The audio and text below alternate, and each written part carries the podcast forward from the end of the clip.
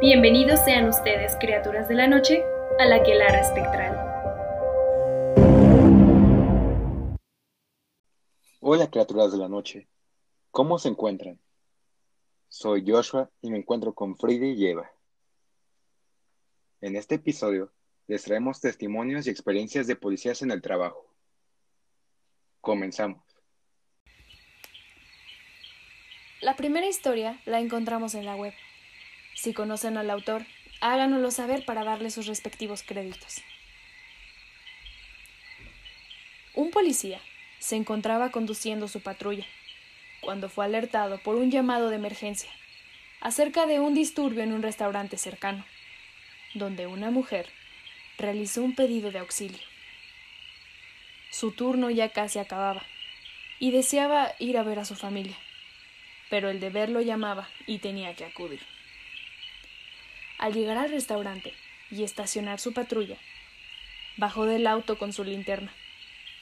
Todo estaba muy oscuro, pero logró ver a una mujer malherida sentada fuera del lugar. Aparentaba estar sangrando, ya que toda su ropa tenía manchas de sangre y supuso que fue la persona que hizo la llamada. ¿Cómo se siente? ¿Está bien?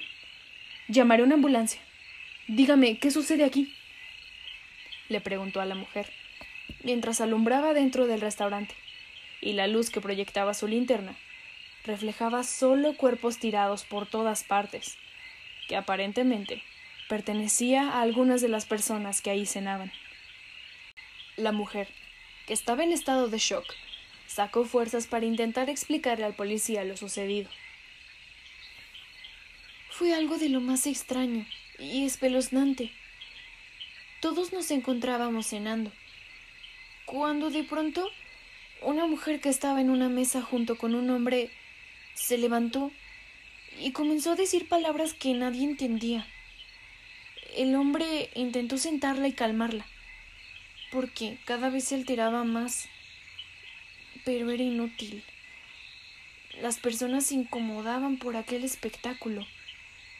Pero lo peor fue cuando aquella mujer, tal vez en un estado fuera de sí, empezó a vomitar a todos. Sus ojos y rostro cambiaron. Y... Y... Le juro que lo que le diré no es mentira. Esa mujer se elevó a menos de un pie del suelo, girando Todas sus piernas se giraban hacia atrás de una forma antinatural. El policía tenía cara de incredulidad.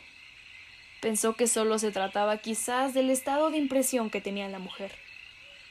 Pero siguió escuchándola y anotando en su libreta, mientras esperaba refuerzos y a la ambulancia. ¿Y qué pasó? ¿Qué pasó con toda esa gente? ¿Cómo es que solo usted está viva? Yo lo...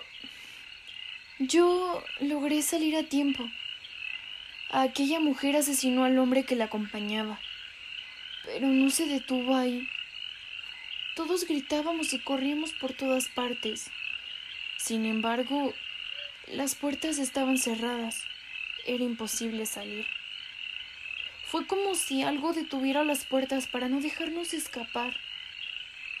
Varias personas intentaron detenerla, pero su fuerza era mayor, inhumana. Nadie pudo hacer nada y a todos los asesinó. Mientras nos atacaba, solo gritaba cosas como Saldré y poseeré a todos. Todos morirán. Pero aún no me dice cómo logró escapar usted. Yo...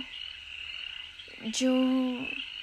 No sé cómo le hice pero en un descuido le corté el cuello a la mujer. Ella cayó al suelo. Aún debe estar ahí en el piso, si es que era humana. El policía, impresionado por el relato, dejó a la mujer sentada afuera con la cabeza agachada descansando. Y ahí se adentró a revisar el lugar y buscar el cadáver de esta persona, a ver si alguien más pudiera estar vivo aunque por el escenario no parecía posible. Al entrar, el lugar estaba frío. No era el clima natural, sino que había un vapor frío. El suelo estaba lleno de cadáveres. Efectivamente, nadie estaba vivo. Los muertos tenían el rostro retorcido. Incluso sus extremidades estaban fuera de lugar. Era una imagen dantesca. Pero no había sangre. Todos habían muerto de una extraña forma, pero nada de sangre. El policía luchaba por mantener el valor ahí dentro, y entre tantas personas por todos lados. Algo llamó su atención. El cadáver de una mujer con el rostro también retorcido y su quijada destrozada. El oficial se agachó lentamente a revisarla. Esta mujer, curiosamente, tenía en una mano un teléfono celular y en la otra un cuchillo bañado en sangre. El oficial tomó el celular y vio que el último número marcado era el 911. Su instinto rápidamente se activó. Esta era la mujer que hizo la llamada de auxilio. Pero ¿Y el cuchillo lleno de sangre? El policía salió muy confundido. Necesitaba hablar nuevamente con la mujer que estaba allá afuera. Al salir, la mujer estaba en silencio con la cabeza aún baja. Oiga, ¿está bien? Hay algo que no entiendo. ¿Por qué usted está toda manchada de sangre? Nadie allá adentro ha muerto de ninguna herida. Hay una mujer con un cuchillo ensangrentado en la mano. Sé que esa mujer fue la que llamó al 911, pero... Si ella llamó, entonces, ¿quién es usted? No obtenía respuesta alguna. La mujer no levantaba la cabeza. Entonces, el oficial colocó su mano sobre el hombro de la mujer y la movió para ver si no estaba desmayada y ¡Por Dios! La cabeza de la mujer cayó al suelo, debido a una profunda herida ocasionada por un cuchillo. El mismo que sostenía a la mujer muerta dentro del restaurante. El oficial entró en pánico.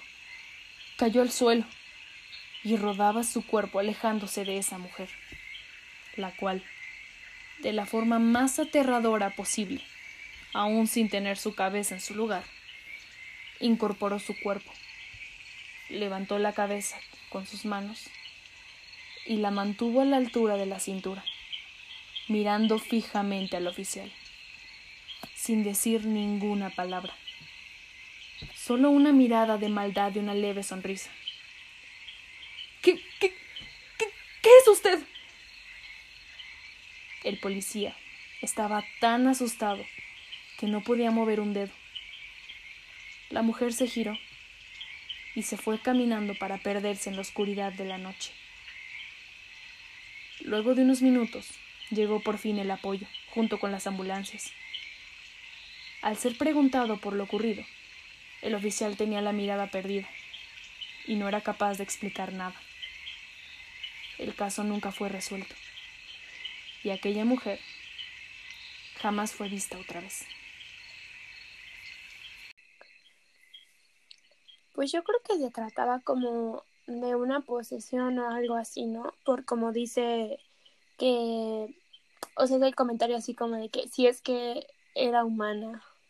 Sí, pero ¿sabes qué es lo raro? Digo, no, no sé cómo funcionan realmente las posesiones, pero debe haber sido algo muy, muy, muy cañón para que se volviera a reincorporar, ponerse la cabeza, por así decirlo, hablar y de que se le vuelva a caer la cabeza y se pudiera ir, ¿sabes? O sea, como eso, porque según yo, bueno, cuando hacen como los exorcismos y eso, intentan, ves que hay como que a veces no pueden hacerlos porque pueden dañar o ya está muy dañado el cuerpo, ¿no? Donde, o sea, que están poseyendo. Entonces no pueden como hacerlo tan cañón. No sé si matando a esa cosa sigue, pues, o sea, sigue así con el demonio eh, adentro, pero pues cortar la cabeza es como muy, muy intenso, ¿no? Sí. No sé, está loca. Pues, al principio pensé que cuando entró el policía al, al lugar y encontró a esta chava con el teléfono en la mano y el cuchillo, pensé que la chava de afuera era el fantasma de esa misma chava, que se había Mm, quedado como el espectro, pero pues resultó que la chava de afuera era la, la villana. Todo un Sí. plot twist. Sí, sí, sí. Porque como que robó su identidad, ¿no? O sea, como... Aparte para contarlo así, ¿sabes? O sea, como... Ajá, bien. ah, Ajá, y yo, y, y yo le corté el, eh, el cuello y no sé qué. Es- Está, está chida. O Sí. sea, yo, yo creo que como el policía también quedaría en shock. O sea, sí, trauma de por vida. si no inventes. Bueno, pero pues, ojalá solo sea una historia y que no pasó.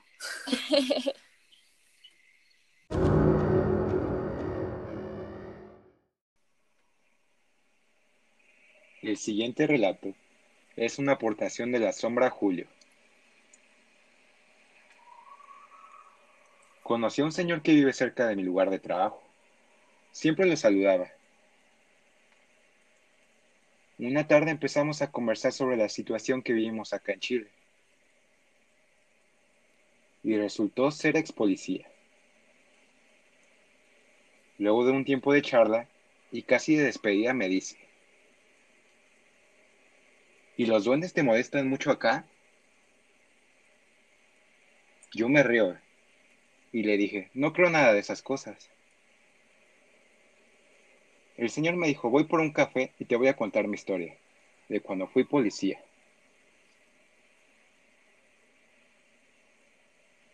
Cuando tenía 20 años, me mandaron con mi primer compañero.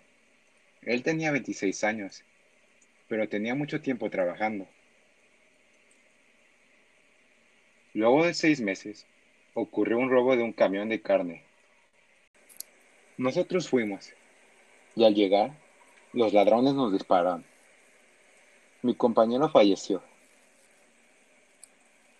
Inmediatamente quedé paralizado. Llegaron más policías y los detuvieron. Estuve tres meses con licencia por depresión. Luego volví a trabajar y lentamente me recuperé. Pasó el tiempo y trabajé normal. Luego de casi 20 años trabajando y ya pensando en jubilarme, ocurrió algo, no sé cómo decirlo. Nos hablaron diciendo que estaban asaltando una carnicería. Fuimos y al llegar comenzó un tiroteo, en lo cual mi compañero resulta herido y luego de unos días muere. Yo no lo podía creer. Fue como si viajara al pasado de nuevo. Más al saber que el asaltante que mató a mi compañero era hijo del asaltante que mató a mi primer compañero. ¿Será coincidencia? ¿Casualidad? ¿Destino? ¿Saben qué se me hace curioso de este relato? O sea, no, aparte de todo la super coincidencia que pasó de lo que era el hijo del asaltante que mató a su, A su otro ajá, a su otro compañero, es el hecho de que ambos iban a lo mismo. O sea, uno, si mal no recuerdo, era un camión, ¿no? Sí, de carne. Un camión de carnes y en este último era una carnicería. Entonces, no sé, está muy raro. Sí. Pero yo digo que debe tener como un trasfondo más deep. No, o sea, no sé, ya estoy pensando muy enfermo, pero maybe no sé, algo relacionado con tráfico de órganos o algo así, y por eso necesitan Mm. algo así, no sé, es lo que pienso, porque Ok. no creo que el negocio de la carne sea como tan... Sí, traficar, traficar carne como que no. Ajá, Mm, Mm, Pero no el camión vale muchísimo por los refrigeradores. Oh. Pero después la la carnicería. carnicería. Mm, Está raro. No lo Pues sé. el efectivo, no sé. Pero, what are the odds para que cuando te toque regresar después de ese, re- o sea, ese retiro que tuviste, eh, regresas y te pasa otra vez lo mismo? Y con el hijo del asaltante, híjole, tu compañero, o sea, ves morir otra vez a tu compañero. Y en las manos de la misma sangre, ¿no? No manches, o sea, ahí no sé si entraría mucho como lo de cuando te toca, te toca, pero, ¿sabes? O sea, no, no sé cómo, Sí, no.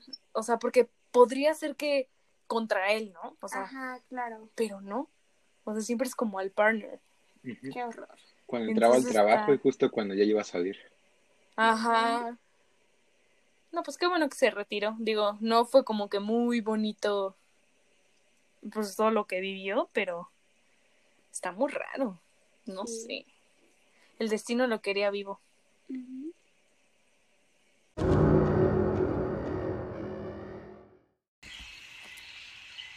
Un saludo a la sombra Eduardo Martínez, que nos comparte el siguiente relato. Yo llegué a vivir por más de 15 años muy cerca del bosque de Chapultepec. Y a veces, en la noche, si caminas por reforma y volteabas a ver el castillo de Chapultepec, se veían luces, como si alguien estuviera ahí viviendo.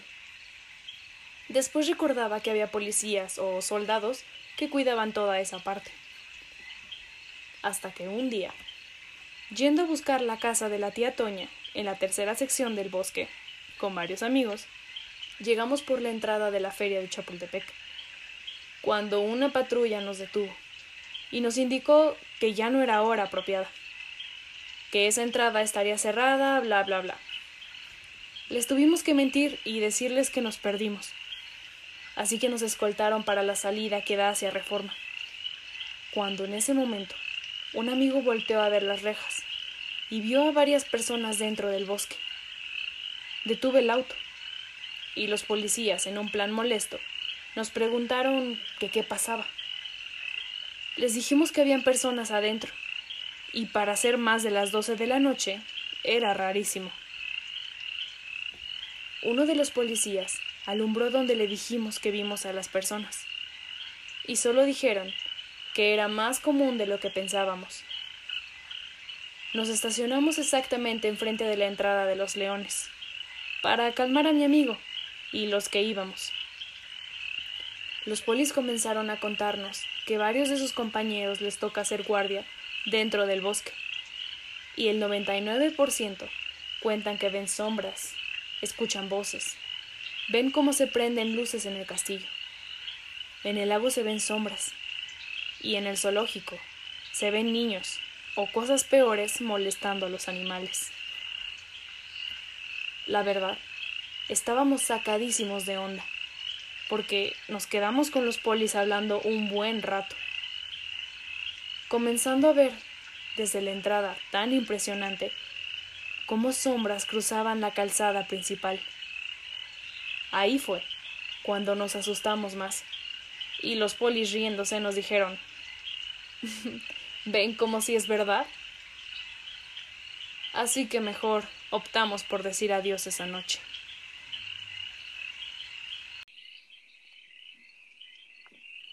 Pues el bosque de Chapultepec es tan grande y pasaron tantísimas cosas.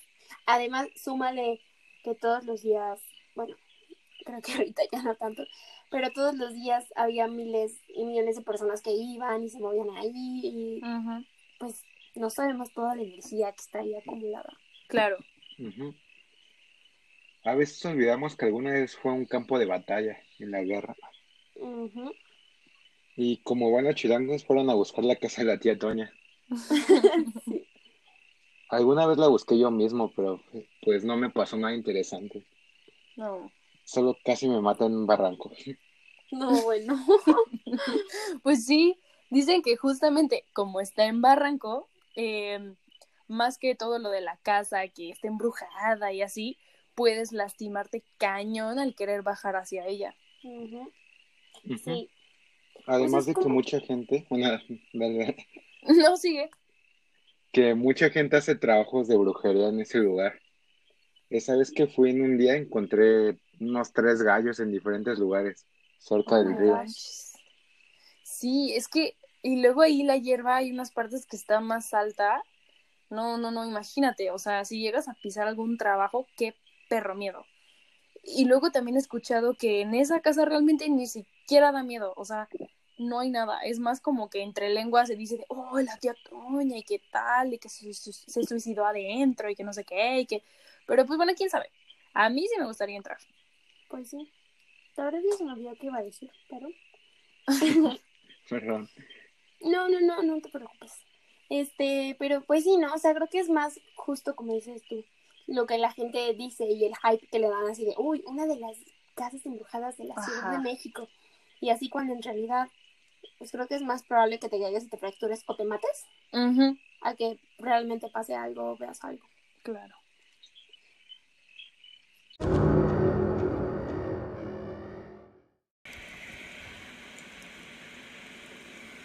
La siguiente aportación es de la sombra Aidan Connor. La historia que voy a narrar es una de tantas que me han ocurrido a lo largo de mi vida como policía preventivo. Un día, como todos, entró el turno, nombrándome el servicio de patrullero, y por falta de personal, tuve que ir solo. Cabe mencionar que a este sector tenía poco de haber llegado como elemento de intercambio, así que no conocía el perímetro. Tuve que pedir un mapa de la colonia para poder desempeñar mi trabajo correctamente y ayudado también de mi teléfono inteligente con GPS. Salí a patrullar aquellas calles frías, para mí desconocidas. Mi turno correspondía de las 18 horas a las 6 del día siguiente. Así que, armado con mi pistola Glock 9 milímetros, chaleco antibalas y una patrulla, me dirigí al perímetro correspondiente. Ya en el servicio, habían pasado algunas horas relativamente tranquilas. Ninguna emergencia de prioridad. Solo llamadas por riñas, ebrios y violencia familiar se oían por el radio. Pero ninguna de estas parecía corresponder al perímetro que yo patrullaba. Así que pensé, genial, ya es casi medianoche, y si esto continúa de la misma manera, me iré a casa a descansar. Equivocado estaba. Esa brillante y enorme sonrisa que creí ver dibujada en mi rostro se borró al visualizar a unos metros de mi unidad a una persona del sexo femenino, de avanzada edad, alrededor de 60 o 70 años, de pie, sangrando del rostro y pecho, al parecer por herida punzocortante, las manos de igual manera llenas de sangre, como si estuviese intentando detener el flujo de sangre que salía de su cuerpo. De inmediato bajé de la unidad y me acerqué a dicha anciana, preguntándole qué ocurría y si solicitaba apoyo médico. Pero la anciana no contestó. Así que, con un tono más enérgico y con una voz autoritaria, le pregunté, ¿Se encuentra bien? ¿Qué ha ocurrido? ¿Necesita algún apoyo? En ese momento, la anciana me miró a los ojos y con una voz débil y cansada me dijo Oficial, un hombre entró a mi casa. Porta un cuchillo y mi familia está en riesgo. Yo alcancé a escapar para pedir ayuda, pero por favor vamos a mi casa. Mi nuera y mis nietos están ahí. Inmediatamente invité a la anciana a subir a la patrulla. Fue en la parte trasera. Deprisa tomé el volante de la unidad y con el radio en mano lancé la emergencia a mi base de radio, solicitando el apoyo de otra unidad para poder poner a la familia a salvo y asimismo solicitando una unidad médica para la anciana y los posibles heridos que encontraríamos al llegar al domicilio. Cabe mencionar que mientras yo transmitía el mensaje a mi base de radio, ya iba con la patrulla en movimiento. Creo que a esta altura algunos ya se imaginarán lo que sucedió al voltear a la parte trasera de mi unidad, pues al no obtener respuesta a mis preguntas realizadas a la anciana, solicitándole información, me percaté que la anciana ya no se encontraba en la parte trasera de la patrulla. Detuve la unidad con un fuerte frenón, intentando localizar a la anciana, pero ella ya no estaba ahí.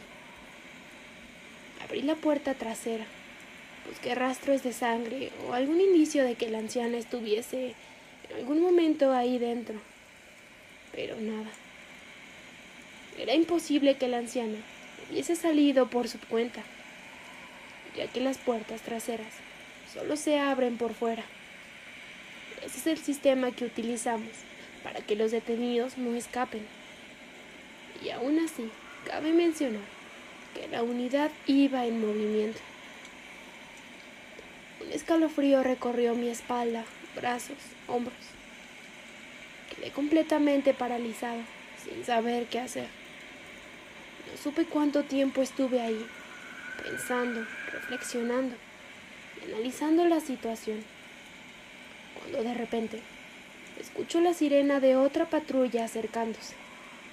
Ella baja un compañero, que apenas sí conocía, de unos pocos turnos. Me pregunta dónde está la persona herida y qué domicilio es donde solicitaban el apoyo. De los pocos datos que le pude sacar a la anciana, estaba el domicilio y se lo comenté. Al mismo tiempo que le dije que la anciana había desaparecido. El compañero, con una mueca algo rara, me dijo que las personas no desaparecían por magia. Al llegar al domicilio antes mencionado, nos dimos cuenta que era una casa completamente abandonada. Y el compañero, furioso, tomó su patrulla y se fue del lugar. Yo, por mi parte, no quise quedarme con la duda, así que toqué algunas puertas de los vecinos. Pregunté si solicitaban apoyo, que si todo estaba bien. A lo que ellos respondieron que sí, que todo estaba bien y que nunca habían solicitado ningún servicio. Subí a mi unidad. Por la frecuencia de radio, la operadora del centro de comando me pedía la ubicación a donde debía mandar la unidad médica. Le respondí que todo había sido un malentendido, que había sido una broma no teníamos ninguna emergencia. La mano con una disculpa. Fui regañado por mi jefe directo, dándome órdenes de retirarme al otro día. Perfecto, lo que me faltaba, pensé. En ese momento, se me acercó una vecina del domicilio antes mencionado, la cual, extrañada, preguntó por qué había yo llegado a ese domicilio en particular. A lo que respondí que una anciana me había solicitado el apoyo, ya que se encontraba herida, y su familia corría el riesgo de ser asesinada. La vecina, intrigada, me preguntó por las características de aquella anciana, para posteriormente contarme la siguiente historia. Hace más de 10 años, esa casa era habitada por la familia Rodríguez. Esta familia constaba de un matrimonio con dos hijos, y la madre del jefe de familia vivía ahí también. Este último era una persona deshonesta, alcohólica, agresiva y pandillera. Le gustaba meterse en líos. Argumentaba ser narcotraficante y amenazaba a la gente que se metía en su camino. Y en efecto, andaba en malos pasos. Conoció a la gente equivocada que controlaba la zona. Un día, se robó el dinero de la mercancía en droga que llevaba con él. Desapareció por un par de meses y eso no le gustó al patrón. Así que investigó cuál era su domicilio y mandó a uno de sus hombres a buscarlo, con la instrucción de matar a todo aquel que se encontrase dentro de ese hogar. Cabe mencionar que el día de la masacre, el deudor no se encontraba en su domicilio. Solo se encontraban sus dos pequeños hijos, su esposa y su madre. Para abreviar la historia, el matón entró a la casa, presionando a la anciana, y posteriormente se lanzó sobre la esposa y los bebés que se encontraban al interior del domicilio. haciendo una matanza con estos últimos.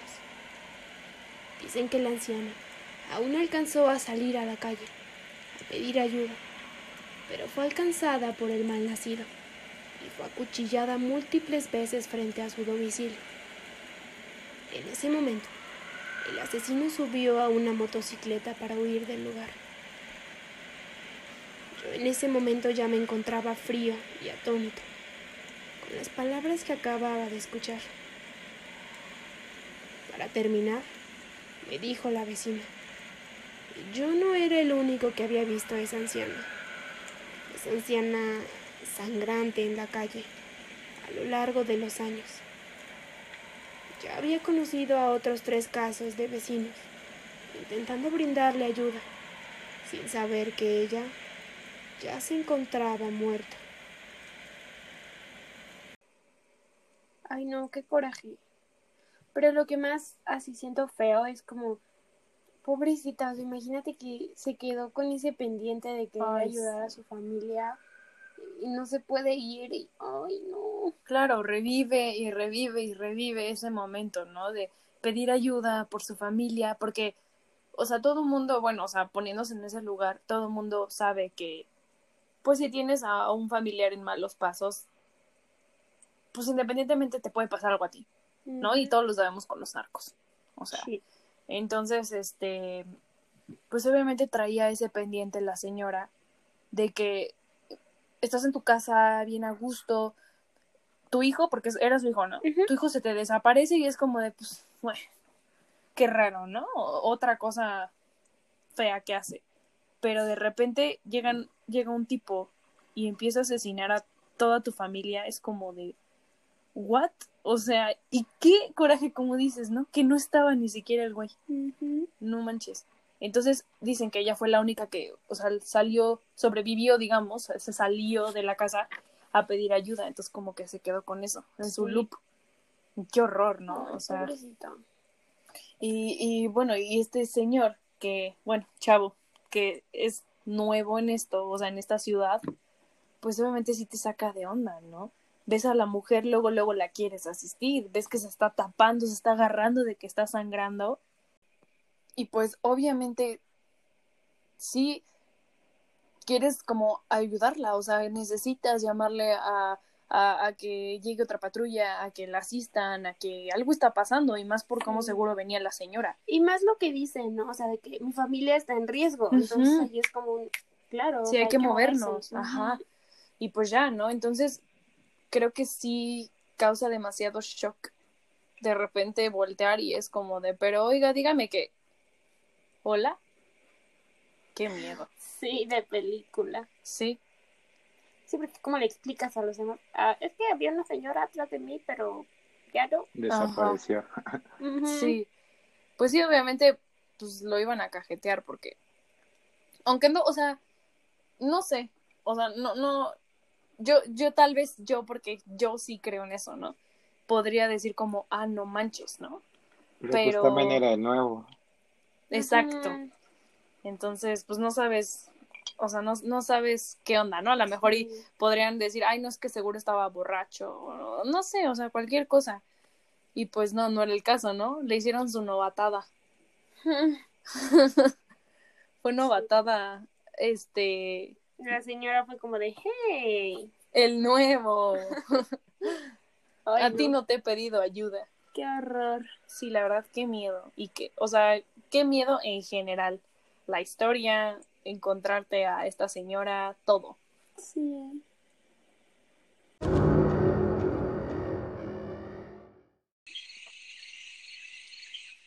El siguiente relato es una aportación de una sombra anónima. Resulta que un conocido mío es abogado y en su clase van policías. Uno de ellos comentó que cuando hay un difunto en el mercado de Sonora o en Tepito, dejan a un policía cuidando por días mientras hay personal para la investigación. Y que quién sabe cómo, pero los santeros se enteran y sobornan al policía para cortarle una mano al difunto por cierta cantidad de dinero. Va desde los dedos, pies, lengua, y así hay precios. Me quedé con los pelos erizados, solo de escuchar eso. Pero en mi México pasa eso y más la verdad. La cosa es que sí es creíble. Hace años conocí a una señora que tenía el fémur de muerte. Según decía, la cuidaba. Yo por eso me moría de miedo, así que me fui de ese trabajo. Lo cierto es que sí tuvo suerte y abundancia unos años.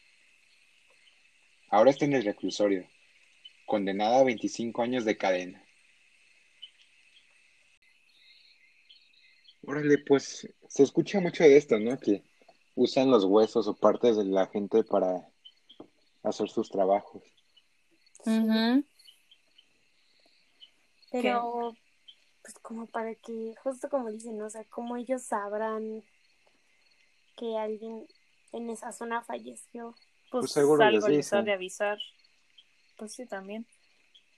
Uy, pero qué creepy, ¿no? O sea, y, y- y, híjole, es que, ay, es que no sé cómo decirlo, pero pues en México, ¿cuántos policías no son corruptos? Y si con cualquier cosita son así, imagínate con eso de, "Ah, pues sí, córtale un dedo y sacan una lana. Ay, mames, qué horror. La lengua, oh my god. Sí es creíble, ¿no? O sea, porque porque hashtag México, qué feo. Hay muchas cosas muy bonitas de México, pero también hay gente muy, muy fea. Entonces, pues esta es una de las cosas que pasan, ¿no? Y, y qué loco que los policías pues lo cuenten, ¿no? O sea, que es como de, oigan, tengan cuidado porque estos güeyes llegan y les piden y tal, y no sé qué. Entonces, Sí, wow.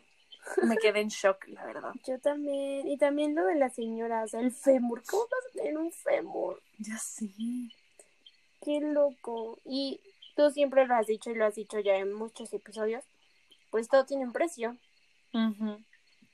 ¿Qué tanto te puede cuidar un, o sea, no sabemos realmente la historia de ese fémur, pero ¿qué tanto te puede cuidar si, si anteriormente en este relato vimos que cuando hay un difunto, o sea, lo mataron por algo, o sea, murió mal.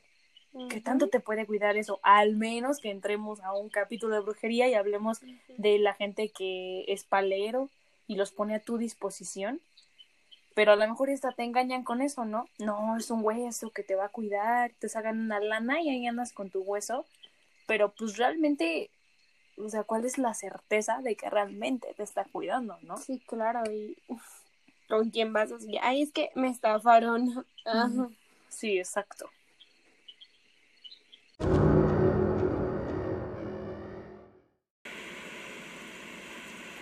La siguiente es de la sombra Chuckfield.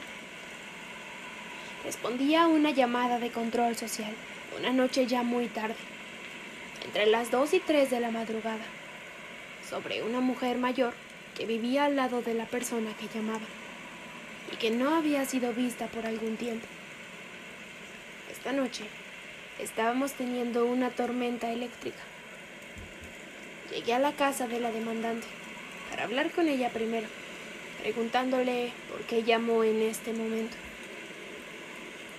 Ella me dijo que la señora de al lado tenía unos 90 años, vivía sola y no la había visto en semanas. Explicó que la llamó, fue y tocó su puerta, pero la señora no respondió.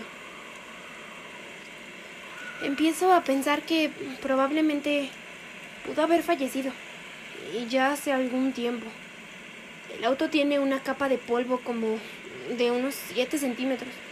El correo se está acumulando y no hay luces encendidas.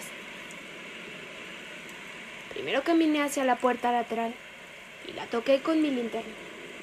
Suficientemente fuerte como para que una persona mayor con algún problema de audición lo pudiera percibir. Después de unos minutos sin respuesta, me di la vuelta y caminé hacia el patio. Miraba las ventanas y todo parecía tranquilo, sin movimiento. La vecina estaba conmigo. y me dijo que no conocía a ningún familiar de la señora. Ahora estaba casi segura de que la señora tal vez sí hubiese muerto. Caminé al frente de la casa y noté que las ventanas delanteras tenían las persianas abiertas. Pude ver un brillo desde adentro. Sin embargo, no era lo suficientemente alto como para mirar por las ventanas, que probablemente están a unos dos metros del suelo. La vecina fue por un balde para que me parara. Me subí a él y alcancé a ver la sala de estar. El brillo era del televisor que estaba en una pantalla azul y era suficientemente brillante como para no necesitar mi linterna para ver. Miré primero al piso para asegurarme de que no se hubiera caído ahí. Luego el sofá, el sillón reclinable, todo estaba vacío. La base telefónica del hogar parpadeaba en rojo, con las llamadas perdidas y los mensajes de voz. Desde la sala había un pasillo que estaba oscuro y no podía ver hacia abajo. Usando mi linterna, solo pude ver una puerta abierta al final del pasillo. Pero todavía no había signos de vida. Me di la vuelta y le dije a la vecina todo parecía estar bien y que nada estaba fuera de lugar. Cuando volví a dar la vuelta, una mujer mayor me estaba mirando con la cara justo al lado del cristal. No podía ni respirar. Fue como si me hubieran golpeado en el pecho con un bate. Me caí hacia atrás. Caí de sentón. Golpeé el suelo con fuerza. La vecina se apresuró hacia mí. La empujé mientras intentaba ayudarme a levantar y volví corriendo al balde. Mi corazón latía con fuerza, pero tenía que ver. Por instinto, tenía mi mano en mi arma y la otra estaba en la ventana. Miré hacia adentro y vi a una anciana frágil parada en el pasillo, vistiendo un largo camisón de espaldas a mí. Giró la cabeza hacia un lado y me miró por el rabillo del ojo.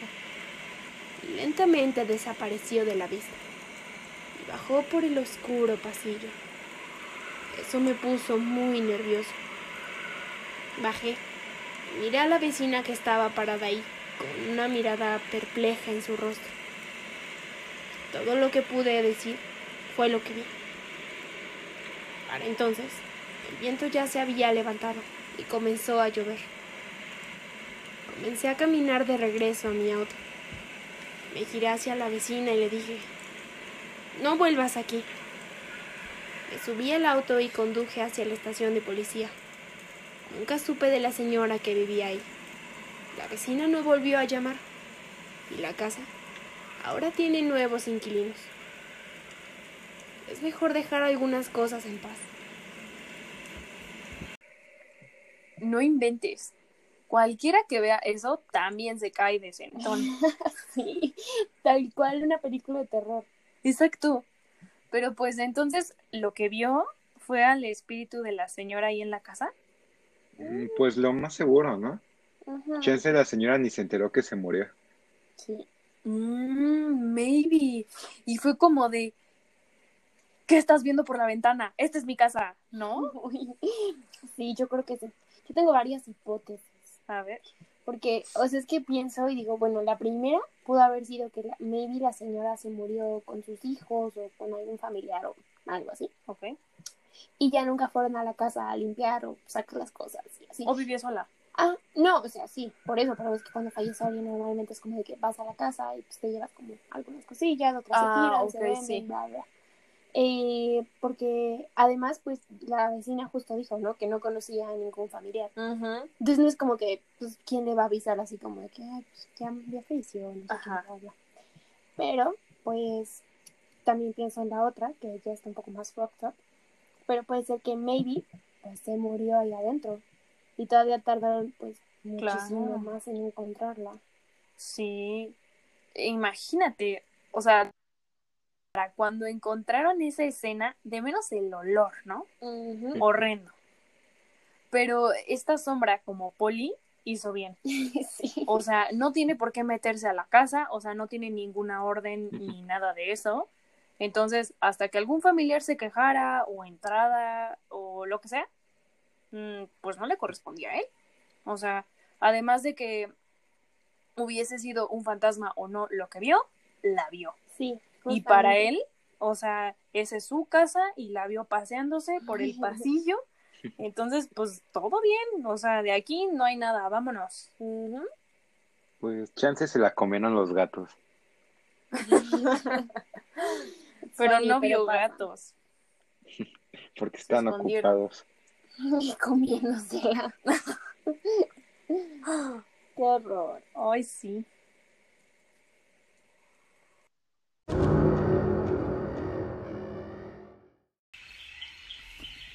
La siguiente historia es una aportación de la sombra Tadeo. Les compartiré una experiencia que me sucedió hace algunos años.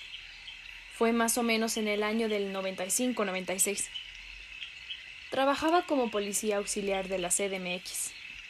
Apenas llevaba tres años en ese trabajo. La cuestión fue que me comisionaron de servicio en una empresa de envases y productos plásticos como cucharas, platos, vasos, bolsas, todo lo relacionado a lo desechable y plástico, ubicada en Shallowstock.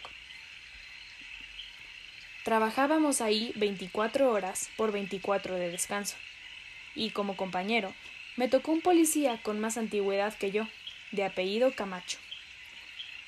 Esa empresa tenía dos puertas de entrada, separadas como a unos 25 o 30 metros. La puerta principal era para entrada y salida de personal, y es donde se encuentra una pequeña caseta. Del lado derecho, a la distancia que yo mencioné, estaba la puerta exclusiva para las camionetas o camiones más grandes para carga o descarga. Hago mención que en el espacio que está entre ambas puertas se encuentra el departamento de bolsa. Este, pegado a la pared, da a la calle y así le sigue el departamento de platos y en el fondo se encuentra el molino. El personal que ahí trabaja era dividido en tres turnos, pero el domingo no trabajaba ninguno.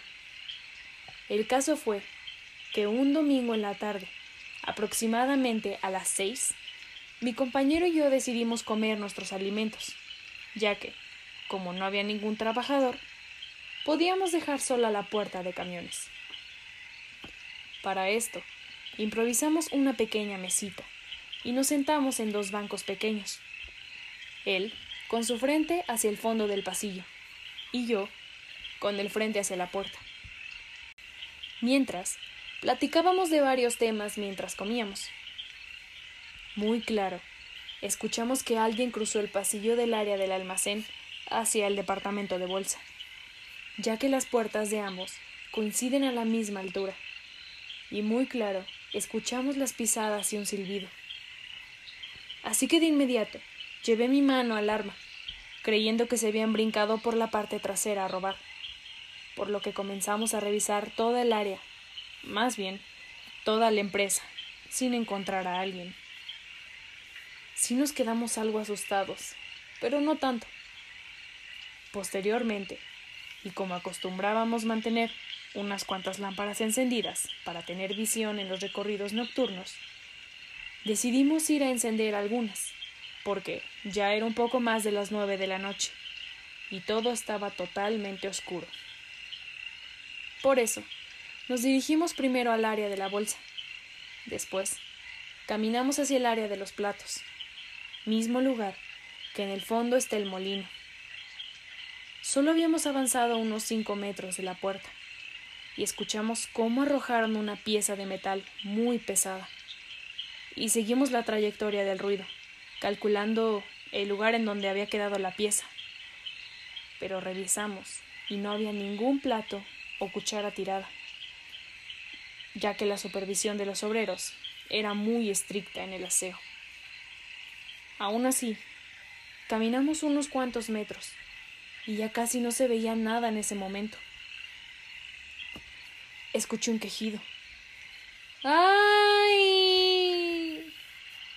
pero como en eco.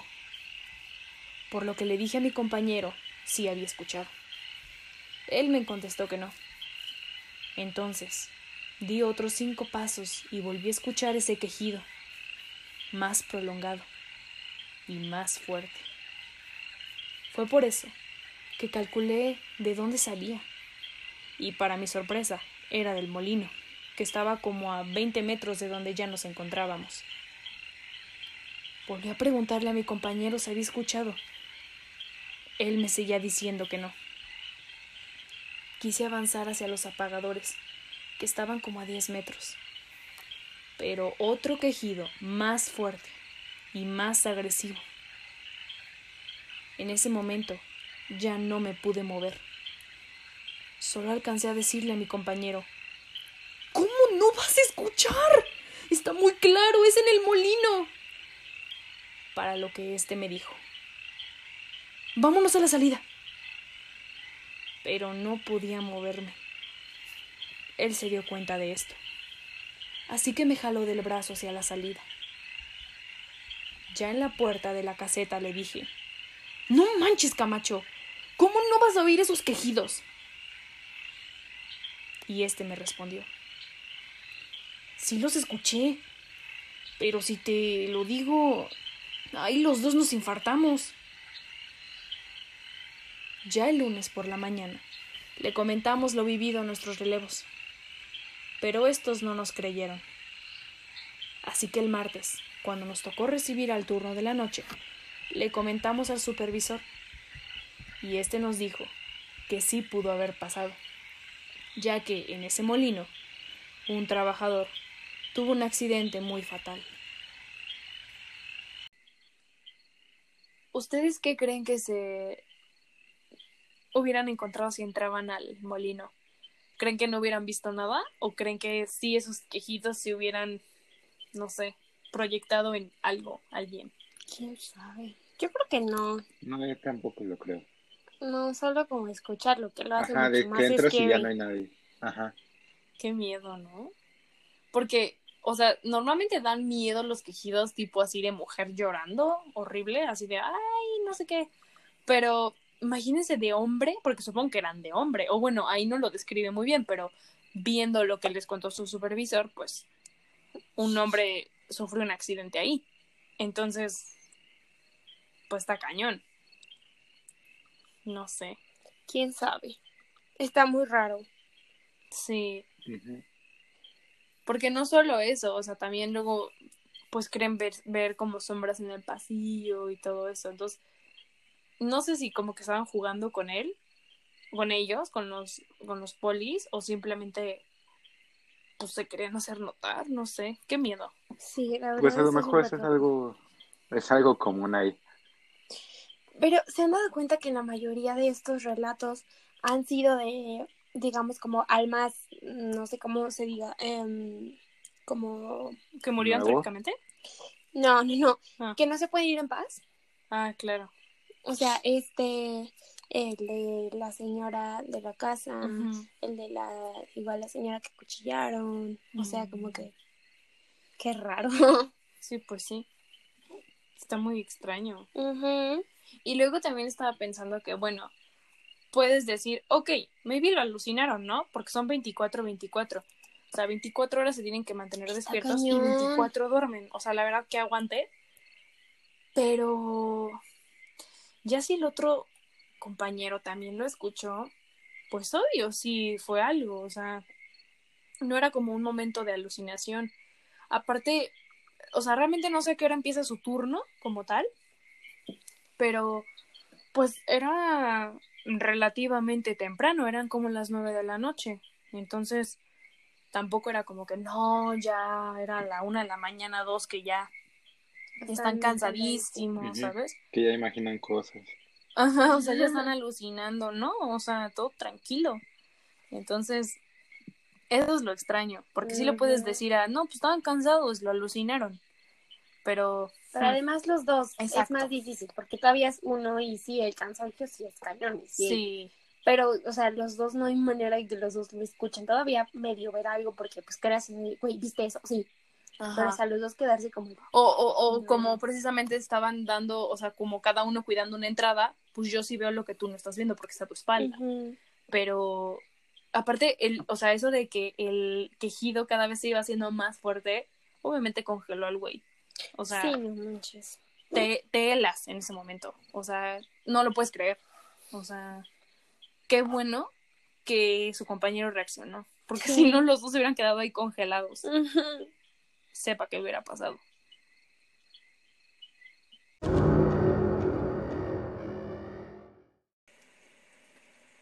El siguiente relato es una aportación de una sombra anónima. El trabajo nunca acaba para el jefe. Una colega mía tuvo que quedarse en la estación de policía esta tarde una noche para escribir algunos reportes y terminó atrapada haciendo otros trabajos. Su oficina era pequeña y ella era la última persona en la oficina esa noche. Si bien el silencio de estar sola esa noche hasta ese momento le había permitido trabajar de manera más eficiente, esa vez fue diferente. Mientras escribía en su teclado, juró que podía escuchar un teclado proveniente de una máquina de escribir. Al principio, pensó que era el sonido de alguien más escribiendo desde un teclado normal. Pero el sonido de la campana de retorno de la máquina sonaba más o menos cada 10 segundos, lo cual la dejó sin duda alguna de que, de alguna manera, estaba escuchando una máquina de escribir.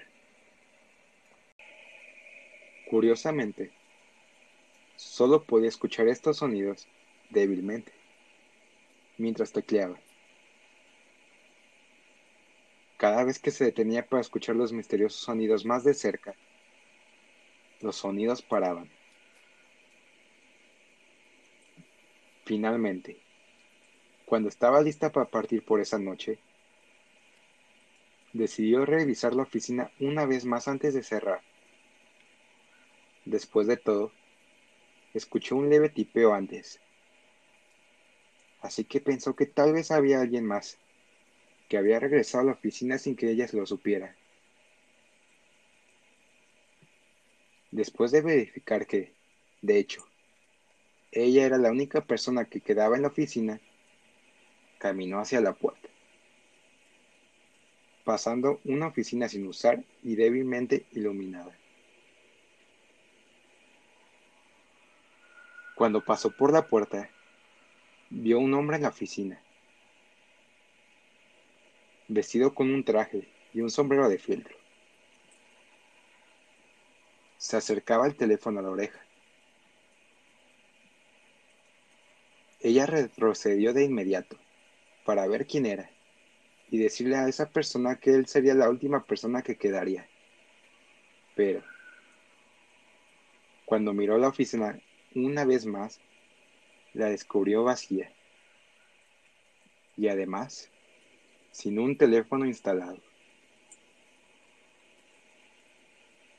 Ella decidió dejar todo el incidente fuera de su mente e irse a casa. Al día siguiente, no podía quitarse la impresión que tuvo la noche anterior. Y mencionó con cautela la experiencia que tuvo a un compañero de trabajo, descartándola inmediatamente como resultado de su fatiga de esa noche. Oh, ¿viste al jefe? Fue la inesperada respuesta de su compañero de trabajo. Insistió que en esa hora ya había visto al jefe irse a su casa por el día. Pero el compañero de trabajo dijo, No, el jefe es lo que llamamos al tipo que algunas personas han visto en esta oficina a altas horas de la noche. Aparentemente, más de unos cuantos de sus compañeros de trabajo habían visto a esta misteriosa figura antes. Todos los que han experimentado su presencia lo han hecho mientras trabajan solos en la oficina, tarde en la noche, aunque algunos lo han experimentado de diferentes maneras. Algunos afirmaron escuchar pasos inexplicables, mientras que otros ocasionalmente captaron un olor a colonia en una oficina vacía. Algunos lo han visto, siempre con su traje y sombrero de fieltro, y de pie, mientras habla por teléfono. Por esta razón, algunos en la oficina piensan que él es el espíritu de un hombre que a menudo se quedaba hasta tarde en el trabajo.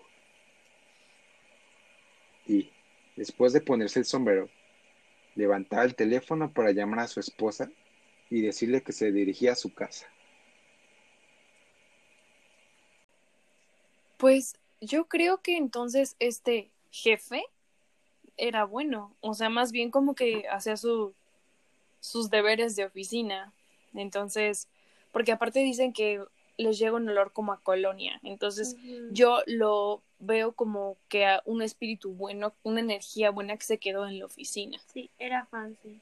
Ajá, o sea, se ponía a trabajar y a hacer cosas que, pues ahí estaba en su máquina de escribir y justo eso, ¿no? De llamarle a su esposa porque ya se va, porque igual a lo mejor se quedó hasta tarde y ya se va para su casa, ¿no? Se quedó con la rutina. Sí, exacto. Y es justo como nos pasa, ¿te das cuenta? O sea, como que estás haciendo algo y escuchas, o sea, soniditos y cositas, pasitos que mueven cosas, y en el momento que ya te callas y es como que pones atención, casualmente ya no se escucha nada. Y no sé, también lo relacioné un poco con lo que nos pasa a nosotros, como ya habíamos comentado acá en el lado del consultorio, cuando, eh, pues eso, ¿no? O sea, que ya llega cierta hora que hasta mamá lo dice, ¿no? O sea, ya prefiere decir como de que, mira, ya, déjame guardar, eh, eh, no sé, le agrego esto, lo que me falta y ya me voy. Y los sonidos se callan. Y esas cosas. Y nada más se tarda tantito más mi mamá y empiezan a vuelven a chingar.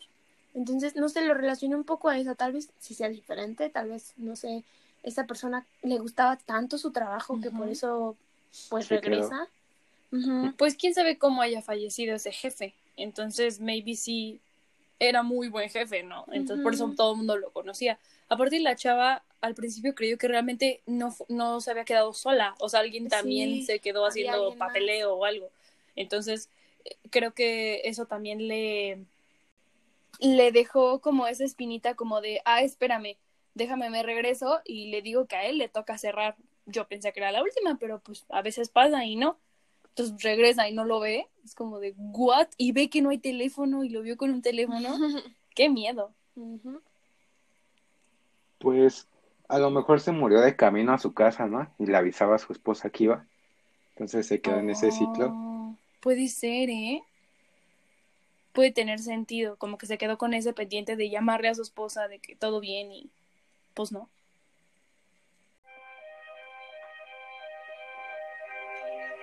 Criaturas de la noche, con esto concluimos este episodio. Ojalá lo hayan disfrutado. ¿Se imaginan estar en una situación como las que acabamos de relatar? ¿Qué hubieran hecho? No olviden seguirnos en todas nuestras redes sociales. Nos pueden encontrar como Aquelarre Espectral. Tenemos un correo al cual nos pueden hacer llegar sus experiencias, relatos, vivencias, que es